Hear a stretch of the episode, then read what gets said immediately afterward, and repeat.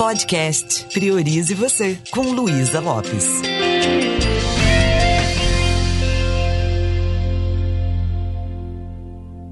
Olá, que bom que você está aqui comigo. Eu quero conversar um pouquinho com você sobre a importância da figura paterna na nossa vida. Eu não sei se você teve pai, conheceu seu pai, conviveu com seu pai, mas provavelmente você deve, deve ter encontrado alguém que você elegeu como pai.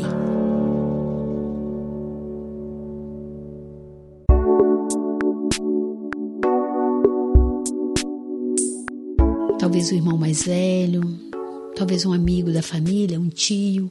O que eu quero dizer é que o pai ele tem um papel fundamental na construção da nossa personalidade, na construção do nosso caráter, do jeito de ser. Mas se por acaso você não não teve uma figura paterna, não conheceu ninguém ou teve uma figura paterna muito negativa, ainda assim, eu quero falar sobre esse assunto. Talvez até uma forma de eu homenagear meu amado e querido pai que foi um mestre na minha vida. Isso não significa que ele não tenha errado, que ele não tenha feito coisas que, que me fez chorar, sofrer, mas a minha admiração por ele era uma coisa fora do comum e ainda é. Então, primeiro, quando nós somos bem pequenininhos, os pais têm uma forma de lidar com a gente um pouco diferente das mães quando eu falei de autoestima, eu acho que eu mencionei um pouquinho sobre isso. Então, sabe aquelas brincadeiras do pai de jogar o menino para cima, do menino chorar, do menino começar a dar gargalhada, o pai assustar a criança? Isso é fundamental para a autoestima da criança e para ensinar a criança a ter mais confiança nela mesma. Às vezes a mãe fica apavorada, ai, você vai deixar ele cair. Mas naquele momento, o pai está ensinando para a criança: a vida vai pregar algumas peças em você. Você vai ter momentos que você vai ter que ousar acreditar na sua competência. Então, são coisas que eu tive a oportunidade de viver. Né? Um pai que a gente montava de cavalinho nele, a gente não tinha brinquedos, mas a gente tinha umas brincadeiras que a gente inventava de ir para mata, de subir em árvore, de fazer balanço, de brincar de índio. E meu pai confiava muito na nossa capacidade, na nossa competência. E ele elogiava e valorizava. E isso foi fazendo com que eu passasse a contar muito com ele. Não que mamãe não tinha um papel muito importante, tinha também. Então, o que, que acontece? Os pais não são perfeitos.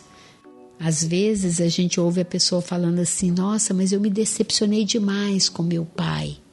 E na realidade, enquanto pai, ele não errou comigo, às vezes ele errou com a minha mãe. É, ah, ele traiu minha mãe. Sim, mas ele não traiu você. A gente tem essa mania de pegar a dor do outro, segurar e tudo mais.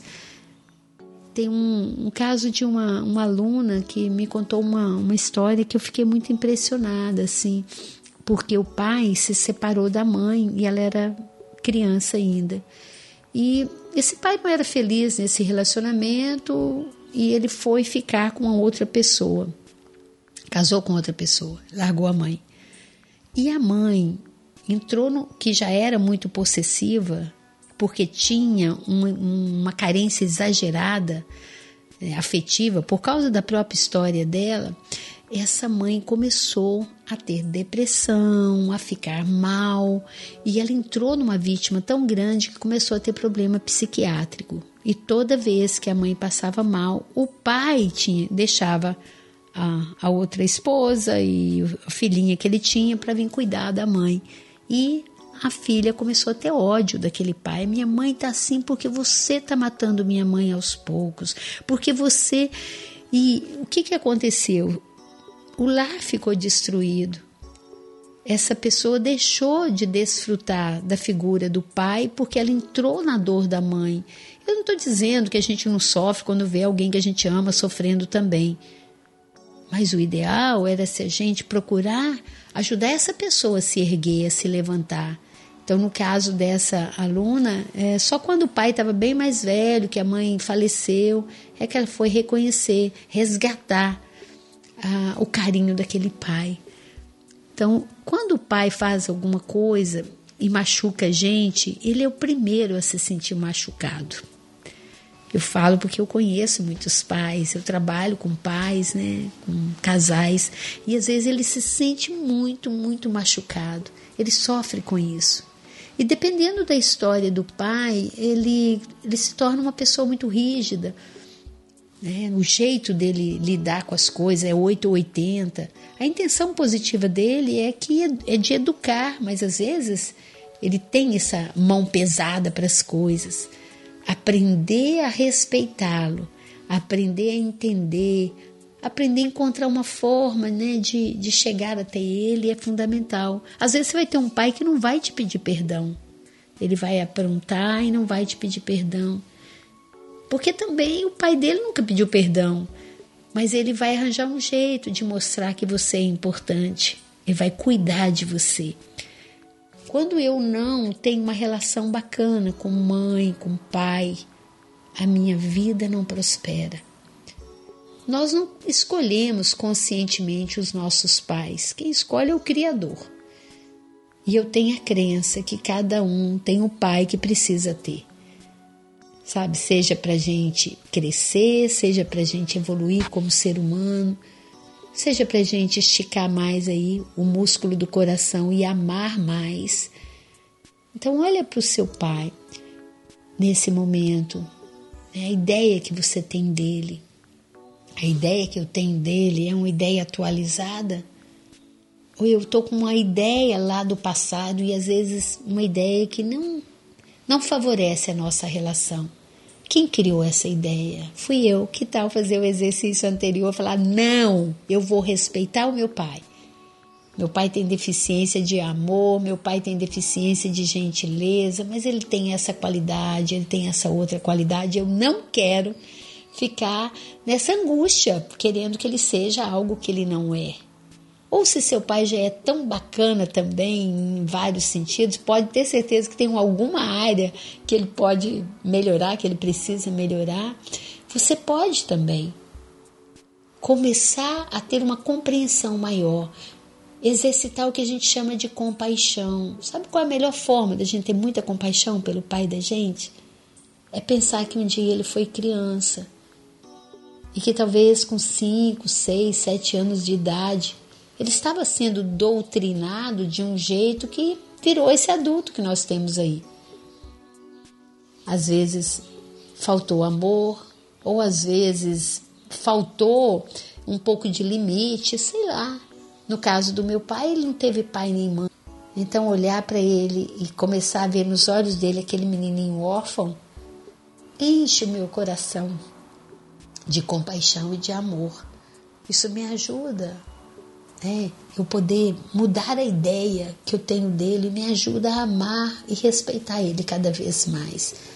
E eu fico com esse combustível equipada de recursos para que quando ele faz alguma coisa que, que pode me machucar, eu já me deixo machucar. Por quê? Porque o amor transborda, o amor é maior. Eu quero que você pare um pouquinho e pense quais as qualidades que você tem que foram herdadas do seu pai. E veja se tem alguma coisa também que você não admira nele e que você também herdou. Eu herdei do papai algumas coisas. Papai, quando ele não está satisfeito com uma coisa, ele joga aquilo na lata. E eu tive vários problemas por causa disso. De falar sem pensar, e ainda tenho, tá? Então eu reconheço isso, assumo responsabilidade, não fico culpando ele e olho para quantas outras coisas maravilhosas eu aprendi com ele. Quantas coisas lindas eu aprendi com ele. A sabedoria dele, o foco, a inteligência, a maestria que ele tinha enquanto professor para ensinar. Hoje eu faço o que eu faço porque modelei isso nele. Então, sinta gratidão por você ter tido na sua vida alguém que você pôde modelar. Você é quem você é hoje por causa desse pilar que é seu pai. Claro que mamãe também, mas hoje eu estou homenageando o pai né?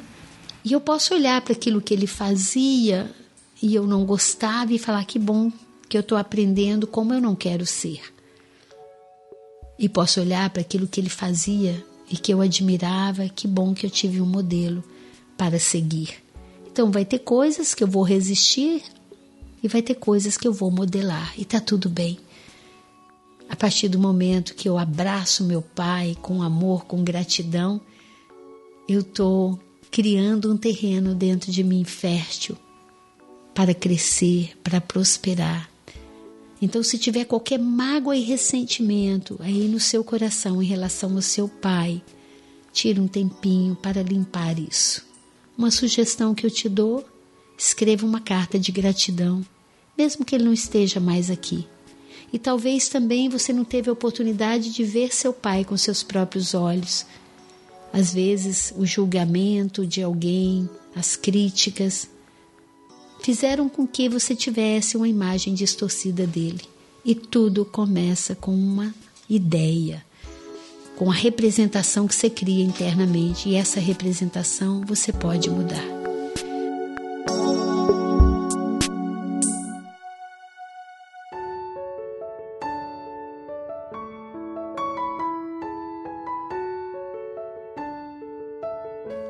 É isso. Que, que essa nossa conversa possa fazer com que você aproxime mais e mais do pai que você teve, da ideia do pai que você criou. E que você realmente limpe qualquer mágoa e ressentimento e possa florescer na vida com prosperidade, com alegria e muito amor. Um beijo bem carinhoso e priorize você.